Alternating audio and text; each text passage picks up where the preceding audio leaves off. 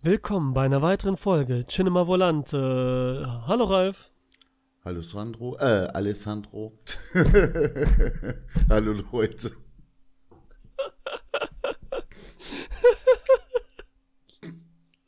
Ich glaube, weißt du, was ich mache? Ich glaube, ich, wir werden einmal eine aufnehmen und wir nehmen immer dieselbe Begrüßung einfach. Ist ja immer dasselbe erstmal, ne? Schlau, oder? Ja, wir können es ja auch einsingen und dann mit der Musik des Intros, das du geplant hast, äh, laufen lassen dann. Ja, stimmt, gute Idee. Dann machen Ja, wir nee, ich lalala. glaube nicht, das wird nervig.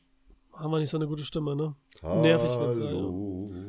Hallo. Ja, vielleicht wollen die Leute auch erstmal leiden. Wer weiß. Ist ja jetzt auch ein Horrorfilm, den wir heute besprechen. Nämlich Hereditary, das Vermächtnis. Wieder ein schöner Untertitel hier in Deutschland. Ähm, du magst keine Horrorfilme, muss man mal dazu sagen. Menik wäre ja auch schon ein hartes Stück für dich. Und hast dich jetzt aber geopfert, weil wir ne, wir nennen es mal den Schocktober, Horroroktober, wie auch immer man es nennen möge, in der Halloween-Zeit sind. Ich habe es nicht bereut. Hast du nicht bereut? Nein. Ist schon mal ein schönes Beginnfazit. Mm, mm. ähm, ja, wir haben hier Hereditary von Ari Aster. Das war sein Debütfilm. Ein erster Langfilm. Mit tollen Schauspielern wie Toni Collette, die ja die Mutter Annie spielt, Miley Shapiro, Alex Wolff, Gabriel Bryan. Sollen wir kurz den Inhalt wiedergeben? Wir haben hier diese Familie, dessen Mutter gestorben ist, also beziehungsweise Großmutter. Und ab da an passieren irgendwie komische Sachen. Beziehungsweise wir sehen auch schon, dass die Familie ein bisschen crazy ist. Die Tochter, die schon so ein bisschen äh, verrückt auch aussieht, ein bisschen entstellt, was schon gleich so einen leichten Grusel gibt. Und auch komische Sachen macht. Du hattest mich schon vorher darauf hingewiesen, du hattest den irgendwann mal reingeswitcht und genau diese Szene dann gesehen, dass die, äh, als die Tochter einer Taube beziehungsweise einem Vogel den Kopf mit einer Schere abschneidet. Genau. Ja, das hatte dich dann erstmal abgeschreckt und dann wolltest du nicht weitergucken, ne? Äh, ja, hatte ich jetzt dann in dem Moment keinen Bock drauf und äh, das ist dann hängen geblieben und habe ich dann automatisch mit dem Film in Verbindung gebracht. Ja. Äh, tatsächlich ist es so, ich glaube, das ist sogar die allererste Szene, von der man sagen könnte, dass die halt so einen äh, Ekelreiz auslöst. Und äh, ähm, ja, dazu muss man auch sagen, dass der Film gar nicht so viele solcher Szenen äh, enthält. Also weder quantitativ noch qualitativ geht das irgendwie stark nach oben, sodass man es nicht mehr aushalten könnte oder sich die Hände vor den Augen hält oder sagt, sag, wenn es vorbei ist oder sonst wie. Da gibt es ja durchaus Filme, bei denen mir danach ist. Andere sind ja etwas, ähm, wie sagt man? Die können das besser verkraften oder besser aushalten. Äh, in diesem Film hält sich das doch irgendwo in Grenzen. Es gibt dann noch so ein paar Schocker, aber ähm, die müssen dann auch sein an den Stellen und äh, sehr gut platziert das Ganze. Also von daher sehr gut gemacht. Ja, das Pacing ist eigentlich gut, genau. Und auch wie sie mit diesen Schockmomenten, aber eben keine, keine, keine Jumpscares, ne? Dass sie jetzt irgendwo die Tür aufreißen, mit lauter Musik einfach nur so Bam machen und was ins Bild springt. Das nicht. Oder hast du dich manchmal so, nee, das nicht, ne? Das ist schon so subtiler Horror. Selbst in der Szene, als die ich auch als äh, ja heftig äh, angesehen habe, als der Sohn der Familie. Ich werde jetzt kein Familienmitglied namentlich benennen. Das weißt ihr von mir mit meinem Namensgedächtnis. Ich sage immer nur noch Sohn, Tochter Ja. und Peter, so weiter. ja. Peter. Mhm, ja. So. Als der Sohn zum Schluss des Films seine Mutter da oben irgendwo sieht, wie sie dabei ist, sich den Kopf abzuschneiden, äh, da hat man ja erwartet, dass er irgendwas Grau Gruseliges sieht. Ne? ja, ja. Äh, davor hat er ja seinen Vater da als verkohlte Leiche irgendwo vor dem Kamin liegend gesehen. Und dann ähm, sieht er jetzt also seine Mutter da oben. Und bevor man das Bild sieht, also als bevor wir Zuschauer das sehen können, sehen wir ja schon das Entsetzen auf seinem Gesicht sozusagen, ja. Und äh, von daher äh, sind wir schon vorbereitet, dass da was kommt. Das hätte man ja als Jumpscare machen können, ne? Aber hat man nicht. Und ich finde es gut so, wie es gemacht wurde. wie du es sagst, es wird alles subtil aufgebaut, immer weiter gesteigert, bis zum Schluss hin und auch nie. Ja, man wird so ein bisschen darauf vorbereitet, ne? Ich meine, diese Grundstimmung ist eh schon da. Ich glaube, Entschuldigung, ja. ich, ich, weil du mir ein Stichwort gegeben hast quasi. Äh, ich glaube, dass äh, der ganze Film so aufgebaut ist, wie eine Sinfonie. Das heißt, am Anfang passieren irgendwelche Dinge, eine Taube, äh, die außergewöhnlich sind, wie zum Beispiel äh, eine Taube, die gegen ein äh, Fensterglas äh, äh, fliegt. Äh, die Tochter hat kurz zuvor irgendetwas gemacht, ich glaube dieses Klickgeräusch. Mhm. Ja. aber das muss man ja nicht automatisch in einen kausalen Zusammenhang sehen. Das heißt also, es passiert etwas, das zwar außergewöhnlich ist und unschön und wo man sich erschreckt irgendwo, ja, aber auf der anderen Seite nichts Übersinnliches, alles erklärbar, alles im, im Rahmen. Und so passieren eben weitere Dinge, die irgendwie auch alle erklärbar sind. Ja, das hat mit Geistern und sonst was alles, wenn überhaupt nichts zu tun. Die sind alle vollkommen erklärbar, aber sie steigern sich schon äh, so, äh, darin, wie außergewöhnlich sie sind. Das heißt, das sind Ereignisse, die manche Menschen in ihrem Leben nicht äh, äh erleben oder so, ja. Äh, und, und da passiert dann Knallauffall eins nach dem anderen. Und als die Mutter irgendwann mal auch dann von der Vergangenheit erzählt, äh, was da abgelaufen war in der Familie und so, selbst das waren im Einzelnen irgendwo noch Sachen, wo man denkt, okay, tragisch, schlimm äh, und so weiter. Aber dass sie dann in dieser Häufung passieren und so weiter, das war dann natürlich, das hat dem Ganzen etwas, ja, Unglaubwürdiges natürlich gegeben. Aber selbst da kommen wir noch nicht auf die Idee, das mit irgendeinem Kult oder übersinnlichen Dingen in Verbindung zu bringen. Ja, das hat das gut gemacht und einzelne Dinge, die wir sehen, wie zum Beispiel die Taube, das Kind, das der Taube den Kopf abschneidet und so weiter, ja, das sind so einzelne Ereignisse, die plätschern sozusagen vor sich hin in diesem Film. Ja, so wie man die Buchseiten umschlägt, wenn man irgendwie ein, eine Geschichte liest und so. Und dann kommt irgendwann mal natürlich der Schnitt. Dem würde ich jetzt aber nicht so weit vorgreifen. Aber will nur sagen, dass mir diese Erzählweise total gut gefallen hat. Und dann kommt es natürlich auch dabei zur, zur Steigerung, also zur Steigerung der Spannung, des Thrills und so weiter und so weiter. Ne? Nachdem wir schon einiges gewohnt sind als Zuschauer, was wir alles noch im Bereich des Normalen gepackt haben, selbst als die, äh, die Kleine der Taube den Kopf abschneidet, denken wir, okay, die ist psychisch gestört. Ne? Die ist einfach psychisch gestört, die denkt sich da nichts bei. Ne? Genau. Tatsächlich wird dieses Verhalten ja auch überhaupt nicht erklärt, äh, aber da kommen wir dann ja später noch zu. Vielleicht hast du da auch noch andere Interpretationen. Aber das nur noch mal meinerseits zu diesem speziellen Handlungsablauf. Irgendwie wie eine Sinfonie bis zum Ende. Das ist ein schöner Vergleich. Mhm. Ist darauf anzuwenden. Und äh, Musik an sich spielt ja auch eine starke Rolle, wenn das jetzt als äh, Ansporn nimmt, ne? weil die Musik ja auch sehr schön gesetzt ist. Und Geräusche allgemein. Weil gerade wenn man das jetzt, ich habe den im Kino damals gesehen, diese dunklen Geräusche und so ein Atmen und so ein Tackern hört man die ganze Zeit, gerade im Stereo, hinten links und so fortlaufend. Man merkt das irgendwann bewusst gar nicht mehr. Aber es ist die ganze Zeit so ein bedrückendes Geräusch. Tack, tack, tack und so. Das ist wirklich, äh, hat er schon gut gemacht. Also der will dem Zuschauer schon äh, gut zusetzen, der Ari Aster. Ja, wir kennen das von anderen Filmen auch, wo es aber viel penetranter und ätzender ist. Ja, wo ja. du denkst, boah, Alter, ist das eine Störung bei der Aufnahme oder so, ja, mhm. wo es wirklich überflüssig und ätzend ist. Aber hier fügt sich das richtig harmonisch äh, ein. Sehr gut gemacht. Ja, es gibt ja diese eine Szene, die meinst du wahrscheinlich mit dem Einschnitt, als die Tochter stirbt. Ähm, nein.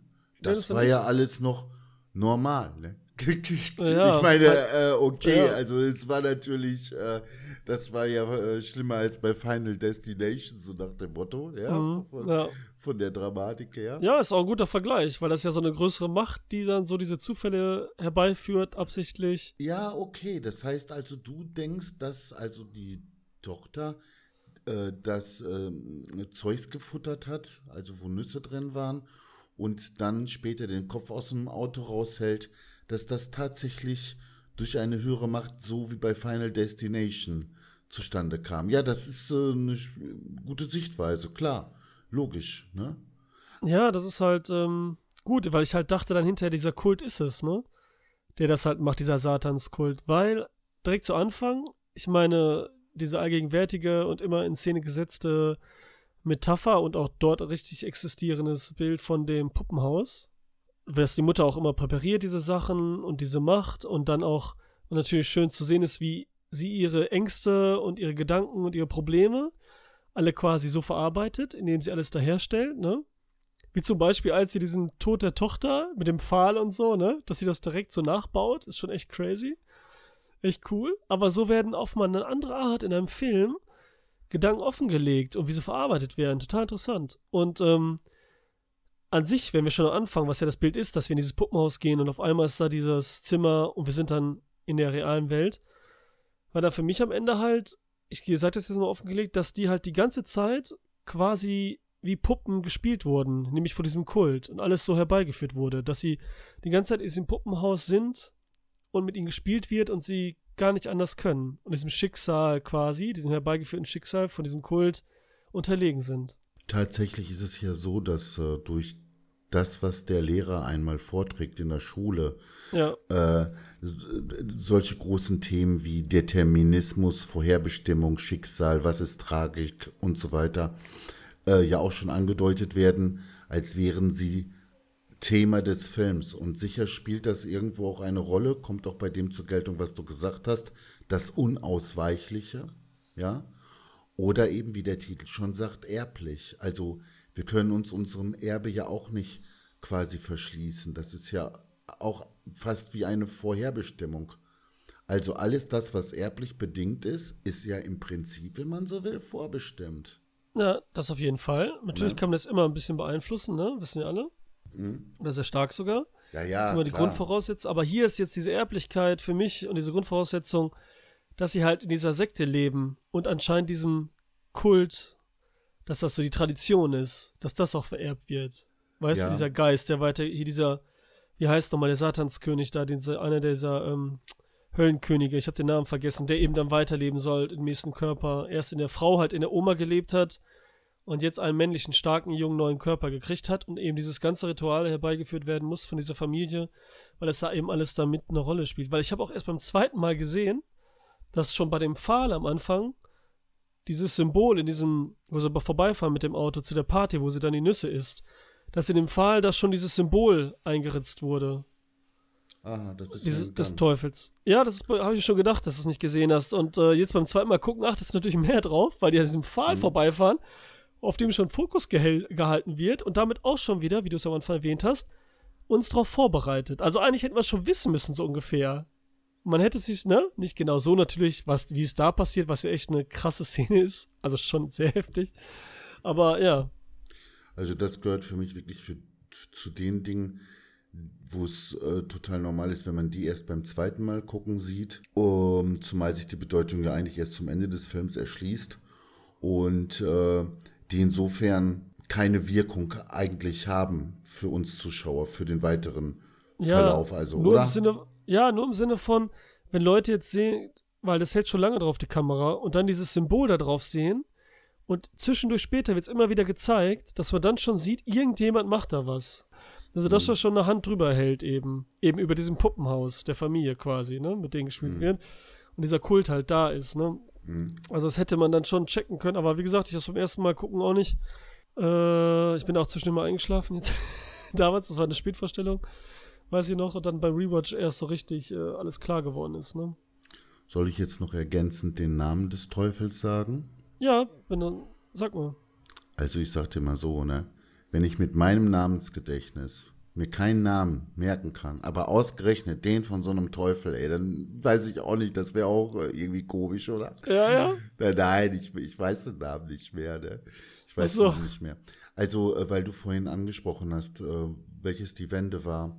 Äh, für mich war die Wende, äh, mit, äh, ist die Wende eingetreten mit der ersten Seance. Da haben wir es das erste Mal Mhm. Übernatürlich, mit meinst du, ne? Übernatürlichem Ja, zu okay, tun. ja, ja. Und alles, was vor der Seance passiert ist, das war sozusagen die große Ouvertüre, ne? Die Einführung, das Intro irgendwo, wenn man so will. Ja. Und dann geht's mit der Seance äh, äh, los. Mit dieser hilfsbereiten, lieben Frau, ja, Mhm. die witzigerweise später ja auch nochmal wieder auftritt. Und zwar irgendwo mit den Worten, äh, alles wird gut und so, ne? Mhm. Und weißt du, woran mich das erinnert hat? Woran? An das Orakel von äh, Matrix. Es war nicht nur der Stimmklang Ja, das war halt ähm, gut. Ich weiß, was du meinst. Also für mich ist natürlich das Schicksal gut. Es ist natürlich einge eingeleitet eigentlich durch den Tod der Großmutter bereits. Ja, klar. Eigentlich, ne, weil da ab da an wird es ja so, dass eben dieser dieser Paimon, ne, dieser Teufelsdämon, äh, ja. was auch immer, muss halt in neuen Körper. Aber jetzt so für den Zuschauer beginnt es natürlich erst mit diesem schrecklichen Tod, so direkt zu sehen, dieses Leid der Familie auch. Und hinter, ja, das Übernatürliche, was natürlich interessant ist, wo man denkt so, what the fuck, was ist hier jetzt los, ne? Es ist nicht nur ein Drama mit äh, gruseliger Stimmung, sondern dass dann wirklich ja ähm, das Kind auf einmal in der Mutter ist. Weil da war so eine Szene, das war es, da habe ich noch gedacht, so, das passiert jetzt eh nicht. Dass es funktioniert. Eine, ne? Da habe ich mal eine Frage. Ja. Äh, du hast ja schon oft erwähnt, dass heutzutage Leute ins Kino gehen und schon eine Erwartung haben, weil sie den Trailer geschaut haben, weil sie wissen, worum es geht, weil sie die Inhaltsbeschreibung durchgelesen haben und so ja. weiter und so weiter was ich ja alles grundsätzlich versuche zu vermeiden. Da geht das Spoilern für mich schon los, aber egal. Ja, ja, und ich fand es ja gut, wie das so äh, aufgebaut ist. Natürlich jeder normale Mensch würde jetzt in Anbetracht der Ereignisse denken, boah, da stimmt aber was hinten und vorne nicht bei denen, ja? Ist ja, ja, klar, bei den Sachen, die da ablaufen. Da geht ja keiner hin und sagt, naja, ist alles noch im Bereich des Normalen oder so.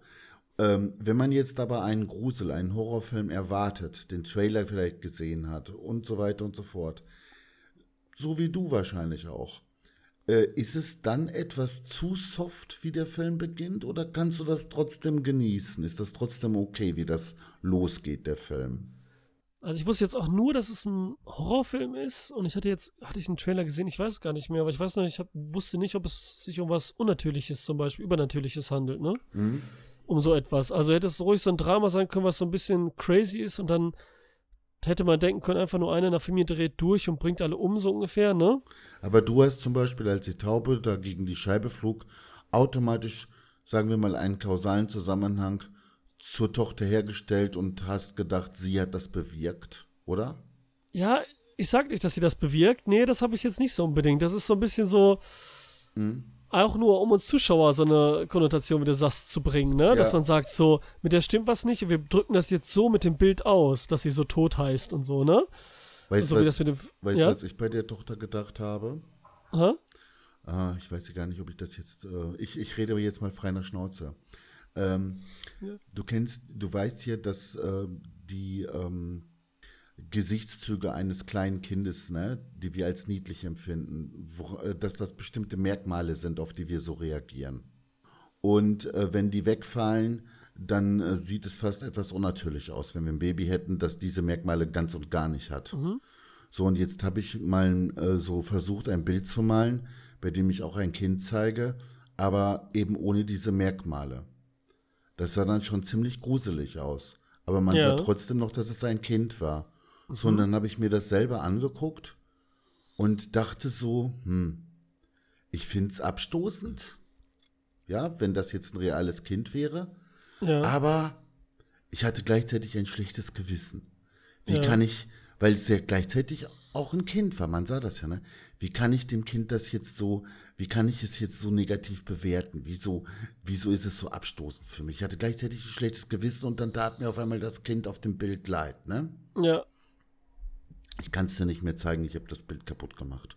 Äh, aber bei dieser Tochter hatte ich so diese gleichen Feelings. ich ja, sollte es auf jeden Fall, weil, ja, aber. Und ehrlich gesagt, ne, ich mochte sie irgendwann sogar. Ich meine, als die gestorben ist, ne, das tat mir richtig leid.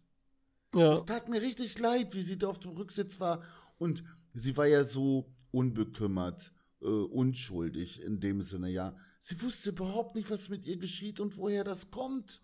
Ne? Mhm. Äh, und also total naiv und dann bang, ja.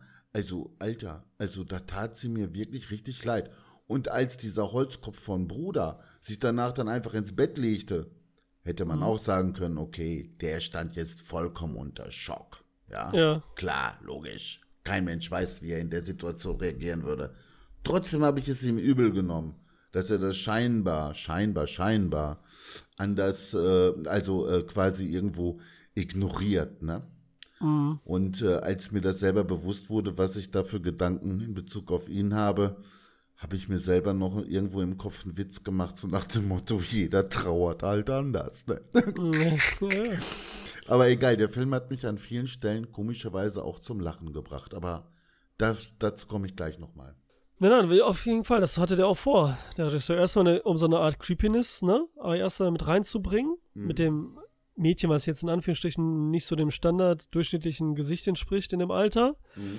Ne, und dann eben dieses Gefühl auch noch gleichzeitig äh, in einem zu erwecken, man mag es nicht so, aber eigentlich müsste man es und einem tut es auch irgendwie leid und man darf aber auch kein Mitleid empfinden. Dann stirbt es auch noch und ähm, auf so bestialische Art und Weise. Und der Sohn, dann die Reaktion, die fand ich sogar sehr, sehr gut. Beziehungsweise nicht von der Reaktion, ja. weil das war ganz anders als. Nee, nee, ich weiß schon, was du meinst und so, ne? Hm, aber okay. nur so jetzt, wie es mich so gekriegt hat, bei mir jetzt auch so dachte, so, oh, dachte schon fast, ja, cool ist natürlich das falsche Wort, aber das mal so anders zu machen, ne? So, es gab's mhm. auch noch nie. Der fällt jetzt einfach nach Hause, total wie ein Zombie, legt sich ins Bett. Am nächsten Morgen wacht er auf und es war alles nur ein Traum. Aber was passiert? Er wacht, wird wach, was auch wieder gut gemacht ist, von den Schreien von Toni Collette Mhm. Äh, das ist wirklich, also super, die Szene auch, ne? Und man kann sich das nur vorstellen, weil man hat es ja noch nicht gesehen. Und dann war das doch so, dann sehen wir das erste Mal den Kopf des Kindes an der Straße da, wo die ganzen Ameisen und was auch immer da drin rumkriechen. Und vorher mhm. hat man ja mhm. nichts gesehen, ne? Also mhm. wirklich sehr gut, wirklich sehr gut. Weil man sich alles nur vorstellen kann, wenn die Mutter dann diesen Körper in dem Auto findet ohne Kopf und so weiter. Und also oh, Hammer, ja. Hammer. Oh, ja. Also ich gebe dir da vollkommen recht und das war auch gut gemacht. Äh, ich wollte damit nur unterstreichen, dass ich ausgerechnet, als ich, äh, dass ich aus, äh, dass ich gerade angefangen hatte, äh, die Tochter zu mögen, mm, ja. Äh, das dann passierte und ich das dem Bruder ungerechterweise übel genommen habe. Wobei ich sagen muss, dass ich im Vorlauf auch so gedacht habe, meine Güte, jetzt hat man so eine Tochter, äh, so eine Schwester und nun wird gezwungen, die irgendwo mit hinzunehmen. Da hat man doch ein Notfallkit dabei. Aber okay, das sind wieder Sachen, die übergeht man am besten, ne? Diese Plausibilität.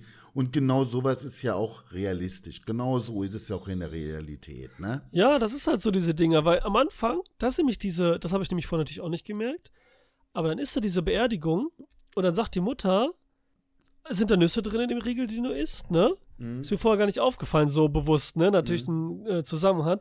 Und dann sagt, äh, kommt der Vater jemand rein, sind da Nüsse drin? Also werden zweimal darauf hingewiesen. Auf jeden Fall sagt er noch einer, haben wir das Notfallkit dabei? Mhm. Und dann so, ja, haben wir. So.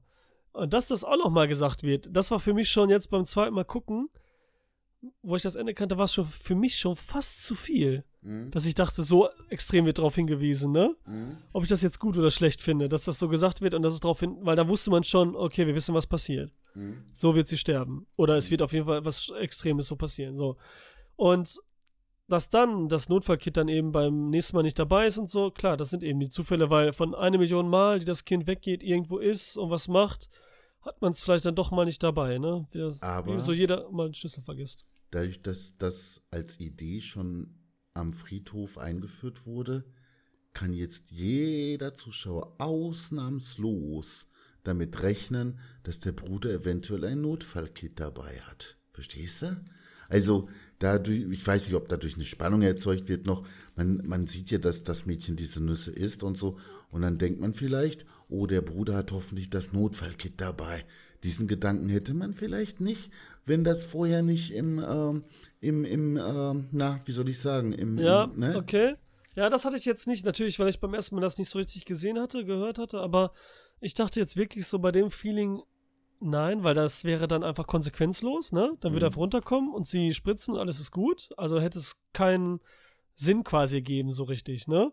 Außer, dass wir kurz mal gebankt hätten, ne? Also, ich bin schon davon ausgegangen, dass es nicht dabei hat. Und das war ja auch so gut gemacht mit der ganzen Chose, dass sie halt wirklich quasi den Sohn zwingt, ne, nimm sie jetzt mit und da schon so Streit zu Hause ist, er hat keinen Bock drauf. Und gerade in diesen Situationen, die so ein bisschen heikel und stressiger sind, da vergisst man halt so ein Kind mal, ne? Ja, du weißt ja, wie das in manchen Billigfilmen dann läuft. Dann hat der Bruder das Notfallkit. Ja, ja. Und, und, und holt Wenn's es raus. Ist, und dann ist er nervös und dann fällt das Notfallkit auf den Boden und dann geht die Spritze kaputt und solche Scherze, verstehst du? Okay, ja, das wäre natürlich echt äh, billige Spannung. Aber die hat man genau. ja dadurch, dass, dass er schnell losgefahren ist. Die Spannung dann, ob er es noch schafft, irgendwo hin und so. Ja, ich meine jetzt äh, die äh, Eltern, ich meine, wie fürsorglich waren die? wie fürsorglich muss man besonders sein bei, bei so einem Kind. Äh, man hat ja fast keine ruhige Minute. Äh, es kommt einem dann irgendwann so vor, als wenn die ganze Welt voller Nüsse wäre, ne, über die sie stolpern könnte. Ja. Äh, aber ich muss sagen, der Vater hat hier sowieso irgendwo die Rolle eines äh, besonnenen Menschen, äh, besonnen, ruhig, fürsorglich. Irgendwo so eine Art Gegenpol auch zur Frau, die ja doch ziemlich hysterisch ist und zwar von Anfang an scheint die extrem durch den Wind zu sein. Mhm. Und ja, mit dieser Fürsorglichkeit, ich meine, es ist irgendwo witzig, nach den schlimmsten Dingen, die passieren, äh, sorgt er sich darum, äh, ich meine, Kälte scheint für ihn echt ein Thema zu sein. Diese ständige Angst vor der Lungenentzündung äh, scheint für ihn ganz wichtig zu sein. Bei jeder Gelegenheit erwähnt er, dass es draußen kalt ist und dass man äh, im Haus bleiben soll und so weiter. Äh, aber äh, auch an anderen Stellen äh, wird diese Fürsorglichkeit äh, ganz klar gezeigt, die irgendwann mal sich doch auf den stark gefährdeten Sohn konzentriert. Also er schließt irgendwann mal sogar die Mutter aus und kümmert will sich ausschließlich um den Sohn kümmern, als er das Gefühl hat, dass die Frau selbst dem Sohn schadet durch ihr Verhalten. Ne? Ja, obwohl das für mich immer so, auf der einen Seite kann man sagen besonnen, aber für mich ist es immer nur so, er erfüllt einfach seine Rolle, ohne dass er so viel dahinter steckt. So, ich mache mein Ding, ich kümmere mich, das sind meine Kinder, und so weiter. Aber ohne dass er wirklich viel da investiert. So sehe ich das immer. So ein bisschen so ja. Standard zurückgehalten und ja, ist so der, der Fels irgendwie. Aber, und bei der anderen ist es halt dann zu viel, wieder eben bei der Frau, wie du gesagt hast, das stimmt. Also vom Gefühl her war es dann bei mir so, ne? Also, ähm, ja, man kriegt von der Trauer bei ihm weniger mit. Äh, ähm, fast frohgemut spricht er am Essenstisch mit seinem Sohn äh, der ihn für das gute Essen lobt, als wäre das jetzt wichtig in dem ganzen Kontext, so nach dem Motto. Aber wie gesagt, er hat das Essen eben gekocht, er hat dies und jenes gemacht und er kümmert sich halt um die ganzen lebenspraktischen Belange und auch darum, dass es irgendwie weitergeht. Und desinteressiert ist er ja nun nicht. Ne? Er interessiert sich ja schon äh, dafür, was der Einzelne macht und wie er das alles verarbeitet. Geht in ja. die, das Atelier seiner Frau, sieht dann natürlich zu seinem Entsetzen äh, das, was du vorhin beschrieben hast, dass sie diese Szene nachgebildet hat, künstlerisch. Kann damit auch nicht viel anfangen, scheinbar, lässt es aber zu, lässt es laufen, ne? lässt es zu. Ne? Ja, und so das meine ich ja. er eben auch bei seinem Sohn ziemlich viel zu. Und ja. es hat mich fast gewundert, dass äh, seitens der Eltern nicht stärkere Vorwürfe gegen den Sohn dann auch er erhoben wurden nach dem Unfall. Ich meine, wenn er direkt die Polizei gerufen hätte, ja, und die hätten sein Blut abgenommen. Der Typ hatte gekifft. Der wäre in den Knast gekommen, wahrscheinlich in Amerika, so nach dem Motto, ja. Äh, all diese ganzen Klamotten, die spielen irgendwie äh, keine Rolle erstmal. Also der Schuldvorwurf zum Beispiel jetzt, ne? Äh, spielt erstmal keine Rolle, bis die Frau irgendwann mal am Tisch aufsteht und einen Lauten macht, ne? Mhm. Ach, eins möchte ich dabei noch sagen. Äh, was die Frau ausmacht, ist, dass sie trotz größter Hysterie und Anspannung und selbst wenn sie richtig in Fahrt ist, trotzdem total eloquent ist. Sie kann sich sprachlich so gut ausdrücken. Wenn das, was sie sagt, wenn man sich mal vorstellt, du müsstest das jetzt erzählen, du müsstest das jetzt auf die Schnelle beschreiben, was gerade passiert ist und sonst was, kriegt das erstmal so hin, so gut wie die Frau das gemacht hat. Sprachlich. Das hat mich auch beeindruckt. Also, ja, find, das hatte die Frau drauf. Ja, gut. Aber findest du das dann passend? Also, dass vielleicht der Regisseur ja, ähm, nein, gemacht nein, nein. hat im Drehbuch, dass er sie zu schlau, also hätte ein bisschen mehr ausufern, also dass sie eben nicht so perfekt spricht, um dann auch mehr rauszubringen. Finde ich passend, denn das, okay. was die Frau da sagt, ja, das ist natürlich erstmal wenn man sich vorstellt, wenn man sich in die Situation des Mannes in der Situation hineinversetzt, dann fällst du auch aus allen Wolken und denkst, was labert die da, ne? Was labert die da? Ähm, ist ja total wirres Zeug. Aber dieses, in Anführungsstrichen, wirre Zeug, das stellt sie aber sprachlich total klar und verständlich rüber. Mhm. Sonst wäre es einfach nur chaotisch, und wir würden es vielleicht nicht mal ertragen. aber so, dass sie das so richtig schön klar rüberbringt, ja, äh, und genau benennen kann, wie, wo was gewesen ist und so weiter. Das finde ich äh, gut. Ich will ja jetzt, ich kann jetzt einzelne Szenen benennen, wo das besonders aufgefallen ist, aber Ja. das muss man gar nicht, weil sich das eigentlich auch durch den ganzen Film zieht. Ja. Weißt du, zum Beispiel, als sie, äh, ein Beispiel gebe ich mal, als äh, die Mutter, als sie ihre Mutter äh, auf dem Dachstuhl äh, sieht und dann äh, kommt der Mann endlich nach Hause Ja. und sie freut sich, dass er endlich da ist und dann fängt sie an zu erzählen und bombardiert ihn gleich mit, mit himmelschreienden Klamotten. Ist schon fast witzig, weil wenn man sich in die Situation des Mannes hineinversetzt, ja, und dann kriegt der, du so ein, so ein, so ein Kram an der Birne sozusagen, ne? Äh, da muss man ja erstmal denken, so, die Frau hat nicht mehr alle auf der Latte, ne? Und es ist ja das Schöne an diesen, an den Schizophrenen, dass die ja, äh, ja, wie soll ich sagen, äh, Dinge, die nichts miteinander zu tun haben, wunderbar in Verbindung setzen können und das dann auch sprachlich total gut begründen können, so nach dem Motto, ja, dass du anfängst irgendwann mal vielleicht sogar selber den Kram zu glauben, wenn du lange genug zugehört hast, ne? Ja. Aber wie du schon sagtest, an der Haltung des Mannes ändert sich im ganzen Film nichts. Das heißt, die Personen verändern sich eigentlich nicht, ne? Also der Vater auf jeden Fall nicht, obwohl da so viel Heftiges passiert, ne? Die Mutter ist natürlich von Anfang an schon ein bisschen, also die ist wahrscheinlich schon immer hysterisch, aber natürlich jetzt können wir nicht sagen, wie sie vorher war, weil es quasi mit der Beerdigung beginnt, ne? Der Oma ist ja eh schon so ein bisschen so komisch drauf. Und der Sohn, ja, der wird halt, aber bei ihm ist die einzige Veränderung. Und die ist ja auch wahrscheinlich die wichtigste im ganzen Film sozusagen. Naja, dass die Frau in einer Klatsche hat, das hört man ja, also dass die das schon vorher äh, äh, nicht ganz dicht war, kriegen wir später mit, als sie äh, sagt, auf, äh, dass, also sie hat versucht, äh, während der Schwangerschaft ihren Sohn äh, auf jede erdenkliche Weise loszuwerden, beispielsweise, ne? Ja, auch gute Szene. Was war so deine Lieblingsszene? Oder so die intensivste? Hast du da eine, wo du sagst so, wow, oder geil, oder hm, oder, oder vielleicht sogar sehr schlechte, die nicht reinpasst in den Film? Naja, als der Junge, als der Junge entdeckte, dass sein Vater da äh, nur noch einen Haufen äh, Kohle auf dem Boden liegend ist äh, und dann weggeht, man sieht dann da oben seine Mutter an der Decke fliegen und später dann auf dem Dachstuhl äh, sieht er seine Mutter, wie sie dabei ist, mit Draht oder sonst was, sich den Kopf abzuschneiden. Ich will jetzt nicht sagen, dass das jetzt die beste Szene ist, ja, aber es ist auf jeden Fall eine der Szenen, die ich so schnell nicht vergesse. Also die war sehr ein, eindringlich. Ja, das ist schon gruselig, wo er dann den Vater da sieht und dann sieht man im Hintergrund, nur nicht mal vielleicht auf den ersten Blick, in der Ecke da die Mutter und dann stellt die Schärfe um nach hinten und so, ne? Es bewegt sich nichts. Und das ist so ein Scare, fühlt sich an wie ein Jumpscare, ist aber keiner. Und Ja, genau, das ist so genau. richtig, ja, Mhm. das haut einen schon, das ist echt gruselig gewesen. Und dann am mhm. Ende oben, also am heftigsten fand ich noch mehr als das mit dem Hals zerschneiden, ist die Szene, wo sie unten unter dem Dachboden mit dem Kopf gegen die Tür knallt, so ganz schnell hintereinander. Mhm, Ne, da hängt sie doch so an der Decke unten drunter an der Holztür und knallt so Ja. ganz schnell im Kopf. Das fand ich auch crazy, ja, weil da ging es, äh, ja, ja. der Wahnsinn ging da echt los langsam, ne? Also vor Ja. diesen Verrückten. Mhm. Es gibt eine Szene, wo ich gedacht habe, okay, das muss ein Regiefehler sein. Als der Junge in der Klasse ausrastet, sich seinen Kopf stößt an den Tisch ja, und vorher da so komische Verrenkungen machte. Äh, da sehen wir dann irgendwann mal die Klasse als Ganzes in einer Aufnahme mit der Kamera. ja. Und äh, die äh, anderen Kinder sind alle sitzen geblieben. Das glaube ich nicht.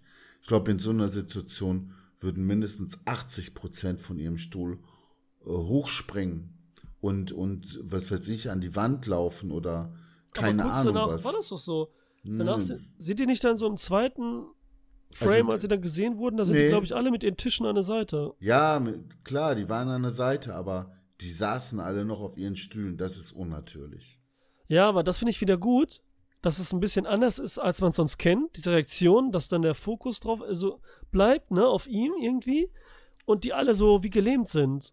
Immer so von dem, was passiert. Dass es so schrecklich ist, dass du nicht mal deinen automatischen Reflex das weglaufen. So wie bei ihm, wo er dann einfach weiterfährt und so, ne? Dass er nicht schreit, durchdreht oder so, sondern diese ganzen anderen Reaktionen mal so ein bisschen, ne? Also schon cool gemacht, aber ja, hast du wahrscheinlich recht, aber hat mich da jetzt, äh, fand ich irgendwie gut. Auch. Okay, ja, es ist eigentlich nicht erwähnenswert gewesen. Ne? Ja, aber, Äh, hat, hat auch für den Film keine Bedeutung und so weiter. Und das waren ja, das war ja nur ein, weiß ich nicht, ein Frame lang oder so. Das war ja nix, ne? ja, aber kurz Aber so. ja, eine andere Szene, wobei Szene kann man da gar nicht sagen.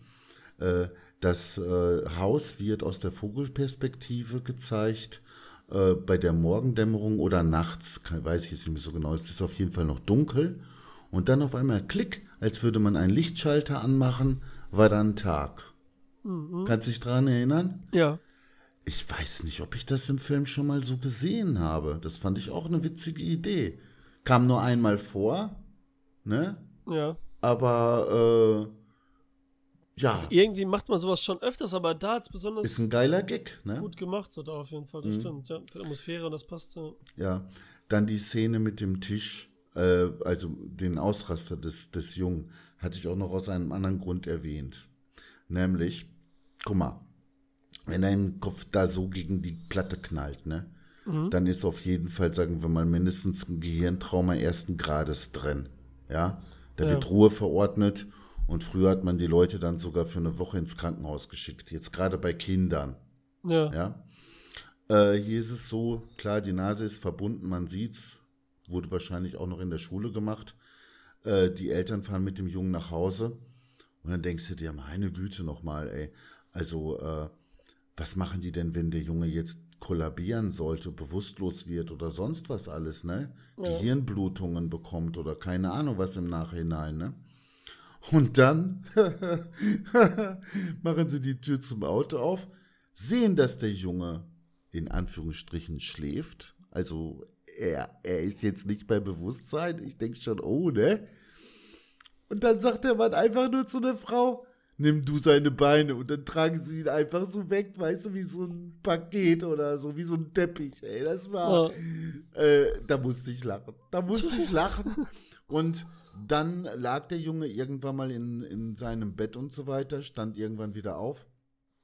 Und da war immer noch so dieser Comedy-Effekt in mir drin, sozusagen. Ja, ich musste immer Ja. noch lachen und, ha, mein Gott, und dann sah er jetzt die verkohlte Leiche von seinem Vater. Da denkst du auch gerne mal, das arme, geschundene Gehirn in seinem Schädel, ja, hat sowieso schon heftig einen abbekommen und jetzt sieht er da so irgendwie den verkohlten Vater, der muss ja gleich wahnsinnig werden, ne? Fand ich alles noch witzig und dann ist mir das Lachen im Hals stecken geblieben. Ja, als er dann Ja. seine Mutter sah mit dem Kopf. Also erst war es witzig, ne, weil es einfach absurd war. Dieses, das Absurde, das Schräge, das Bizarre hat mich irgendwann mal zum Lachen gebracht. Bis eben zu der Szene, als die Mutter da den, ne, also da war für mich der Höhepunkt erreicht. Da habe ich dann erstmal nicht mehr gelacht.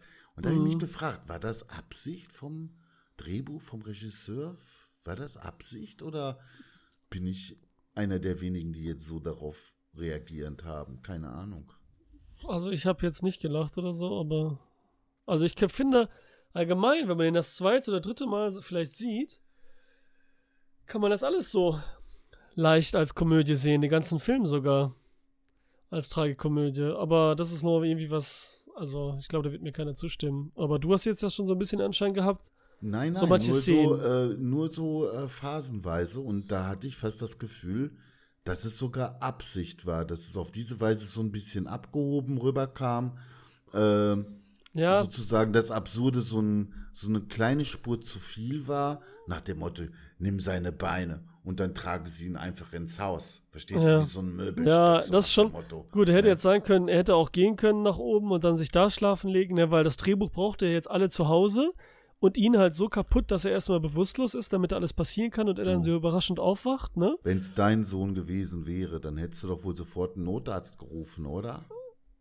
Äh, wie gesagt, also das sind jetzt alles so Sachen, das ist mir zu viel Realismusdenken, jetzt gerade in so einem Film und so, ne? Da passiert jetzt was Verrücktes und ja, müsste man da jetzt ein CT machen und so, das ist mir Richtig, richtig. Natürlich weicht der Film vom Realen ab, aber an dieser Stelle auf eine komisch, absurd komische Weise sozusagen. Ja, ja, aus genau. meiner Sicht. Ja, das ist ja das Ding. Sicht. Das ist so, ich denke aus der Sicht Und das des fand Vaters. ich witzig, das fand ich witzig. Ja, natürlich, das passt ja auch. Wie gesagt, ist ja okay. Und deswegen, oh, der Vater ist ja quasi so ein bisschen der neutrale Typ, der alles sieht und denkt hier, das ist alles eine Komödie. Mhm. So ein Trauerfall, was hier passiert, die Mutter dreht durch, da stirbt der. Überlegt mal, eigentlich ist es schon witzig, dass sie wie die Tochter stirbt, eigentlich. Das ist zum Totlachen. So ein bisschen wie so ein, so ein Slapstick-Ding da. Die hält den Kopf raus und dann fällt der Kopf ab und so. Also, hört sich jetzt doof an, aber das ist ja schon so absurd, dass es wieder witzig ist eigentlich. Ne, so tragisch es auch ist. Und deswegen sage ich so beim zweiten oder dritten da Mal ich gucken. dir sogar recht, aber ich muss dir sagen, ich, äh, das äh, bei mir, also war der Effekt dann doch nicht so, dass, dass ich drüber hätte lachen können. Ja, deswegen sage ich Weil mir die Tochter leid getan Ja, hat. aber das sage ich, ich ja. Sie. Beim zweiten oder dritten Mal gucken. Mm, mm, mm, da, ich sage ja, beim ersten Mal gucken oder beim zweiten Mal gucken war es bei mir auch nicht ja, so. Okay. Beim dritten Mal gucken, wenn du alles schon weißt und so, dann siehst du so diese andere Seite und sagst du, das ist eigentlich schon fast so eine Tragekomödie irgendwie, was da so los ist. Man lacht sich ja schon fast tot, wenn man sieht, wie die Mutter da alles aufbaut, mit dem liegenden Kopf da malt, mit diesem riesen Telefon, mit dem Telefonstrommast oder was das da ist und so, wo der Kopf gegen knallt. Mhm. Diese ganzen Sachen. Dann sieht man diese alten Leute, die überall nackt sind.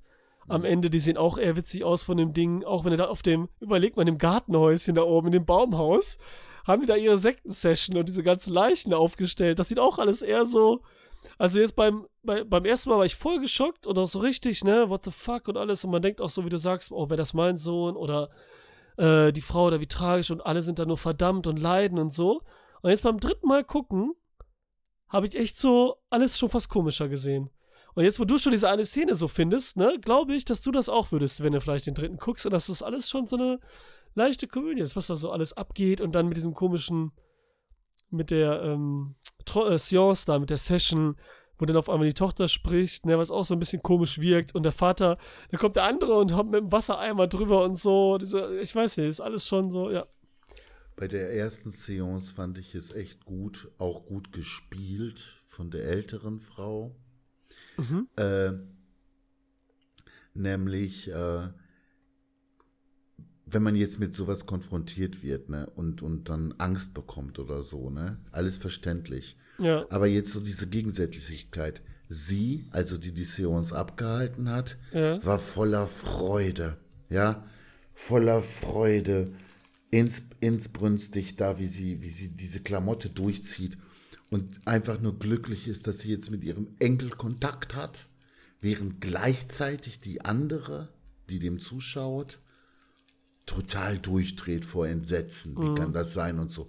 Und das parallel, gleichzeitig, nebeneinander und so weiter. das fand ich irgendwie auch, Stimmt, auch, ja. auch ein bisschen amüsant sozusagen. Ja, auch ein bisschen amüsant, ne?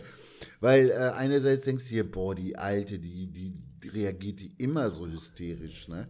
Aber auf der anderen Seite, wie würdest du reagieren? Ja. Unter dem Aspekt, äh, wenn man jetzt wieder diesen Realismus einbringt, sich da reinversetzt, dann klar kann man äh, diese hysterische Reaktion der Frau verstehen. Ich fand es nur irgendwie so ganz interessant, wie jetzt hier diese beiden Reaktionen äh, ganz unterschiedlich, äh, wie sie waren, parallel gleichzeitig gezeigt wurden. Ne? Auch das, ich meine, dass der Mann da in Flammen aufgeht, ne? Nochmal zum anderen. Auch das könnte man so als witzig. Sie wirft das Buch da rein. Habe ich nicht oh. mit gerechnet. Nee, aber dass das passiert, deswegen, also Comedy, Comedy ist ja auch eigentlich Sachen, mit denen man nicht rechnet. Deswegen ist es ja dann witzig. Ne? Also ganz ja, oft. Ja, ja, ja, ja, und, ja, ja. Ne? Mhm. Das kann man ja schon so verbinden mit Horror. Und dann, ähm, auf einmal geht er da so, weil das ja auch so inszeniert ist, so vom in der Totalen fast schon. Und er so in der Mitte da hinten steht und auf einmal so ein Flammen aufgeht. Das war ja nicht so, was ja auch gut ist, ne? Und ich sagen muss, so übertrieben horrormäßig von nahen und da war es ja nicht so aufbauend und so, ne? Sondern da war es auf einmal sehr so, schon so ein Überraschungseffekt. Aber wie gesagt, also das ist jetzt nur so eine, ich meine, das kann man wahrscheinlich immer, wenn einer was nicht ernst nimmt, siehst du es als Comedy, ne? Auch Dramen oder irgendwie. Aber hier ist es schon nochmal so extrem irgendwie. Aber wie gesagt, erst so beim dritten gucken, weil das das erste Mal, dass mir das so überhaupt der, so hochkommt. In der ne? ungeschnittenen, in der ungeschnittenen Version kommt ja an der Stelle der Kopf des Regisseurs, der dann lachend uns Zuschauern sagt, ja, habt ihr wohl gerechnet, dass die Frau brennt, wa? Haben sie Gott sei Dank rausgeschnitten. wird's bald, wird's bald. Oh Mann, ey. Ja, ähm, dann stand ja zwischendurch, ja. Ich fand auch die Szene gut, als Toni Colette vor dem Bett des Sohnes stand, schwitzend und so, die sich anschreien und so und alles. Das war auch noch gut gemacht. Wo sie eigentlich träumt. Mhm, ne? Und die da mhm. fertig macht. Das war auch alles und sie weint, schreit Aber quasi. Aber auch das war ja letzten Endes ein Traum. Ja. Auch, wo sie scheinbar wach wird. Das heißt, letzten Endes hat sie ihrem Sohn niemals gesagt, was während der Schwangerschaft war. Also tatsächlich Ja, hat der Sohn es nicht erfahren, ne? Ja. Ich weiß nicht, ob das noch eine Rolle spielt oder so, aber. Nee, nur für den Zuschauer halt, ne? Mhm. Und für sie natürlich als Figur. Aber ja, Mhm. war es noch interessant zu sehen, damit man sie auch noch so ein bisschen mehr versteht. Also man versteht dann vielleicht nicht, wieso sie das damals machen wollte, aber man versteht irgendwie so, dass das noch an ihr nagt auch so ein bisschen, ne? Weil dann kam das Kind ja doch und ach, alles ist gut, zum Glück habe ich das nicht gemacht, sage ich jetzt mal doof gesagt, ne? So wird es wahrscheinlich sein. Aber dass das noch in ihr ist und dass sie sich auch so deswegen ein bisschen selbst hasst, ne? Sie ist ja nicht umsonst auch schon immer in dieser Hilf äh, Selbsthilfegruppe da gewesen und suchte noch. Aber da ist es so, was Gefühl, das ich hatte bei dem Film, war dann so, letztens habe ich ja mit Daniela im äh, Podcast-Quickie mit ihr dann Rosemary's Baby geguckt. Und jetzt dann im Film Hereditary nochmal und das Gefühl von diesen Nachbarn und alles umherum und alles bringt halt zu diesem äh, elenden Schicksal hin, ne? Alle sind auch die, die so Freunde tun, wie diese eine eben, ne? Mhm, Die ihr dieses mhm, Jungs da macht und so. Mhm. Alle sind böse und tun so, als wären sie lieb und gut, aber die kommen einfach nicht gegen an und äh, werden leider alle draufgehen, so ungefähr, ne? Diese mysteriöse Stimmung und so. Meinst du, dass ihre Ablehnung gegenüber dem Ungeborenen eventuell auch von einer Ahnung herrührt, dass dieser Junge sozusagen für das Böse äh, bestimmt ist, ein Wirt für, den, für einen Teufel sein soll?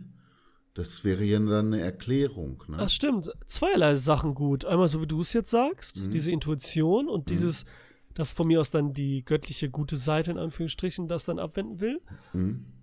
Auf der anderen Seite eben, dass sie es nicht geschafft hat, alles versucht hat, um ihn abzutreiben, aber wahrscheinlich von ihrer Mutter, also der gestorbenen Oma und von den Geistern und vom Teufel selbst, alles da eben in die Richtung, dass du es halt nicht schaffst, weil das ist dein Schicksal, unseren neuen Dämon dazu gebären, ne?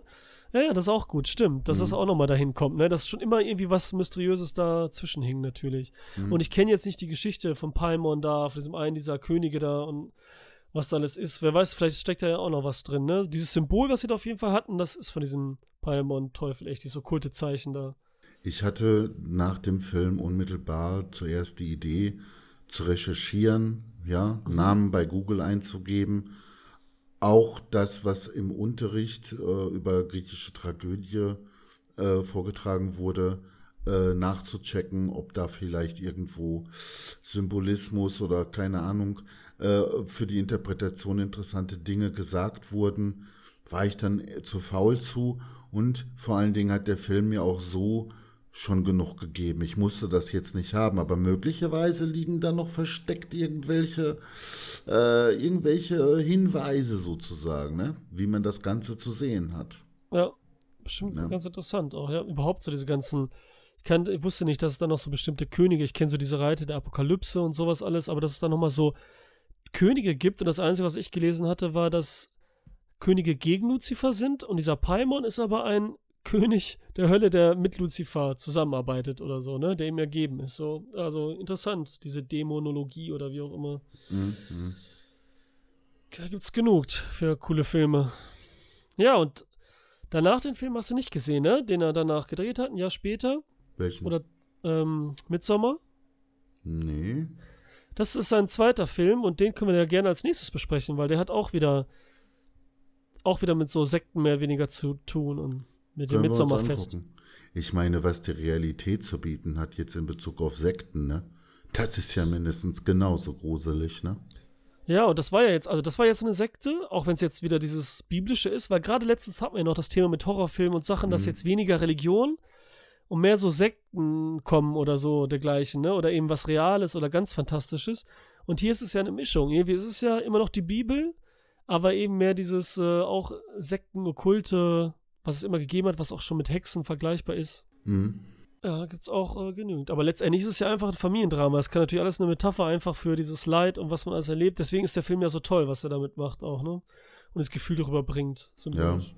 ja, Symbole, äh, gefundenes Fressen, wenn man welche findet, wenn die dann auch wirklich so beabsichtigt sind. Also äh, nicht einfach nur so reingeworfen wurden, damit man so einen Knochen hat, an dem man nagen kann so, oder um etwas zu füllen, sondern wenn das wirklich für die Interpretation des Films wichtig ist. Und du hast es schon mehrfach gesagt bei anderen Filmen, dass es nicht immer äh, tatsächlich so eine schlüssige, äh, also nicht immer ein Schlüssel sein muss, was dann äh, da zum Tragen kommt.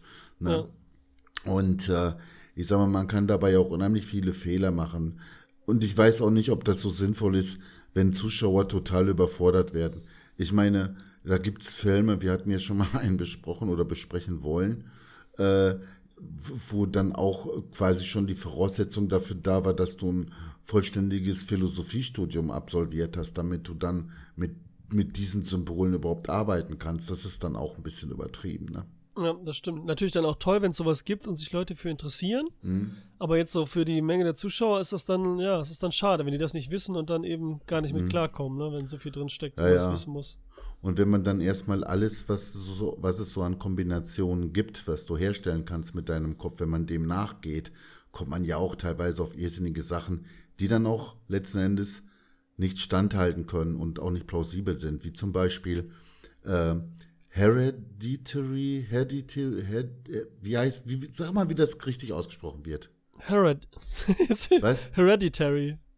Hereditary? Okay. Ja. Weil es fängt ja mit H-E-R-E -E an und das wird ja für sich gesprochen, here ausgesprochen. Ja. Aber Hereditary, okay. Ja, es gibt mal, es gibt ganz komische noch. Ich habe das jetzt nur so, wo es ein, äh, ich gucke ja manchmal auf YouTube, wenn das einer gesagt hat, ne? Auch ein mm. Engländer wirklich. Mm, mm. Da gibt es auch so, da sagen aber auch, es gibt Engländer, die sagen Hereditary. Oder es gibt auch ganz, na, also ganz komische Dinge, ne? Ich meine, ja, wahrscheinlich.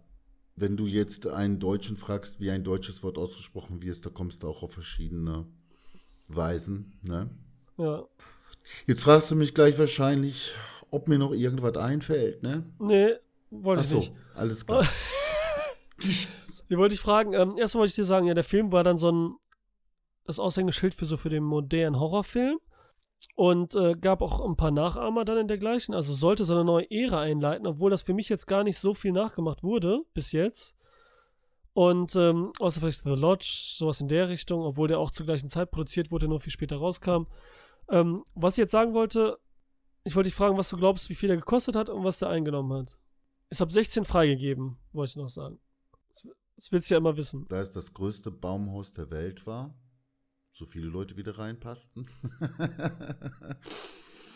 ähm, gut. Gut, man gibt heute sehr viel Geld aus. Also ich sag mal 50 Millionen. Ähm, 10 Millionen. Alter Schwede. Das konnte ich aber selber auch nicht glauben, als ich nachgeguckt habe. Alter also, Schwede. Ne, es sind zwar alles jetzt nicht die Mega-Schauspieler, also natürlich sind es Mega-Schauspieler, aber jetzt nicht so bekannte gewesen und so weiter, ne? Oh, aber der hat das echt gut geachtet. gemacht, ey, gut gemacht, also mit, ne? Und was glaubst du, was er eingenommen hat? 120, sag ich dann. 80. 80, okay. Aber, ja, aber 80 Millionen ist ja auch super für einen Film ab 16. Und ich meine, für die, was, was der Film gekostet hat, sowieso, ne? Mhm. Also, das ist ja alles, ne? Tutte Paletti. Und das ist auch wieder so ein Film, der hinterher viel macht bei den DVD- und Blu-ray-Verkäufen. Ne? Der Film fing halt so leise, sachte an, ne? So wie, wie bei einem Orchester, das erstmal so die leisen Töne hat, die Streicher, die erst anfangen und so. Und äh, ja, vielleicht ist das für diesen ersten Eindruck manchmal äh, nicht so prickelnd für viele, die jetzt einen Horrorfilm erwarten. Ich weiß es nicht. Ich fand's ja, gut. Das ich ist halt fand's halt immer gut. so. Ich fand's gut. Ich diese, fand's gut. Diese Klatsch, ja, natürlich ist es gut, weil es gute, mhm. gute Filmkunst ist, aber mhm. wie du es halt sagst, bei den meisten, die dann so einen Horrorfilm nur warten, so Slasher-mäßig, sage ich jetzt einfach mal, diese typischen Blumhouse-Sachen. Hier ist es ja A24, also die mit die besten Filme rausgebracht haben in letzter Zeit. Da ist dann so, da muss am Anfang erstmal jemand sterben, ne? richtig Power sein, damit erstmal Leute da sind und sagen so geil. Einfach nur geil. So wie beim Actionfilm so die erste Action-Szene sofort da sein muss und so weiter, ne? Mhm. Erstmal drin ist, ne? Dann kommt wieder eine Pause, dann kommt wieder das nächste Extrem, dann wieder eine Pause, das nächste Extrem. Und so wie du sagst, wie halt auch ein guter Film getaktet sein muss und das Pacing passen muss, ist es halt eher eine Symphonie, es muss langsam ansteigen und dann kommt ne, ein höherer Ausschlag und dann wieder leicht und dann vielleicht, ne, bleibt es auch immer ein bisschen weiter oben und diese Anspannung, diese äh, subjektive überhaupt, äh, die subtile, ist ja auch nochmal so eine Sache, die die ganze Zeit gegeben ist, ne? Die verschwindet dann woanders wieder. Dafür ist dann wieder aber ein Mega-Ausschlag. Und das ist halt hier echt gut gemacht, wie du gesagt hast auch, ne? Mhm. Und das, das, äh, das jüngere Publikum braucht sowas meistens halt leider. Ja, und was ich auch gut fand, war halt so ein bisschen teilweise, wie wir schon gesagt haben, so im Stil von Final Destination, dass Dinge passieren, ähm, die einen sehr großen Zufall darstellen, aber immer noch irgendwo im Rahmen des Realistischen äh, sind. Also ohne dass man übersinnliche Kräfte bemühen müsste, du hast das natürlich als Grundkraft schon vorhin mal unterstellt, aber als Idee, sage ich jetzt mal. Du hast es nicht unterstellt, aber du hast gesagt, ne, dass ja, das da, kann man dann hinterher nur deuten. Ja, so, genau, ne? Also, ne? Da, ja. Genau, ne? Äh, und als die Frau zum Beispiel in die Selbsthilfegruppe hineinkommt und dann erzählen soll, ne? Ja, du bist jetzt hier gerade mal erste Mal und so und äh, wenn, dann darfst du erzählen. Ganz ohne Druck, ganz ohne Druck und so, ne?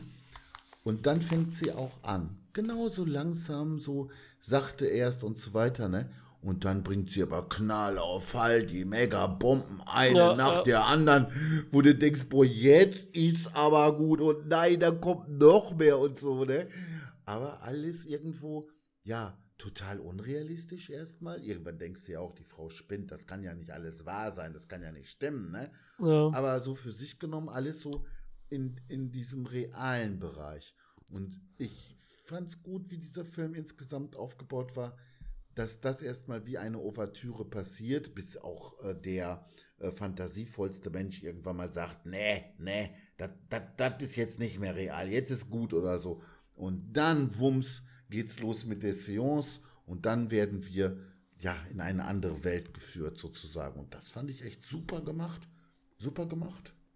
Ja, ich dachte auch am Anfang, äh, beim ersten Mal gucken, dachte ich schon, die dreht durch, die wird alle umbringen, so Shining-mäßig. Weil die eben schon immer so, ne, so einen Tick dazu hatte, aber. Ja, Ralf, dann können wir uns ja echt dann Midsommar ansehen von Ari Aster. Den wirst du auch gut finden, auf jeden Fall, ne? Ob die jetzt genauso, aber es ist auch ein Film, den du gucken kannst, ne? Ja, wobei ich sagen muss, ne, es kam schon so auf meine Verfassung an. Ich sag mal, wenn ich jetzt total abgenudelt bin und es ist noch nicht abends, sondern nachmittags und ich hätte mir Hereditary angeguckt, Oh, ich glaube, ich habe es jetzt richtig ausgesprochen, ne? Ja, Hereditary, das ist man, ja quasi hier man, auch. Man darf gar nicht drüber, ja. gar nicht drüber nachdenken. Dann ich habe auch Hereditary, richtig, ne? Hereditary, ja, genau. Ja, ja. Ja, äh, ja äh, dann hätte ich dem Film vielleicht weniger abgewonnen. Aber so war ich halt in der richtigen äh, Verfassung so irgendwo. Man muss vielleicht auch schon eine gewisse Geduld haben, ne? Wenn man jetzt selber gerade ein bisschen hibbelig, hektisch oder sowas im Tagesbetrieb drauf ist oder kaputt in der Birne oder so, äh, und, und dann will man vielleicht irgendwie einen Horror gucken, der einen pusht, ne? So wumms, wumms mäßig und so. Ah ja, wo man den Kopf ausschalten kann. Ne? Ja, dann äh, ist es halt falsch, ne? Ein bisschen kommt es schon drauf an, wie man gerade drauf ist, ne? Na gut, Ralf, dann würde ich sagen, verabschieden wir uns. Danke an die Zuhörer, danke Ralf. Bye. Tschüss.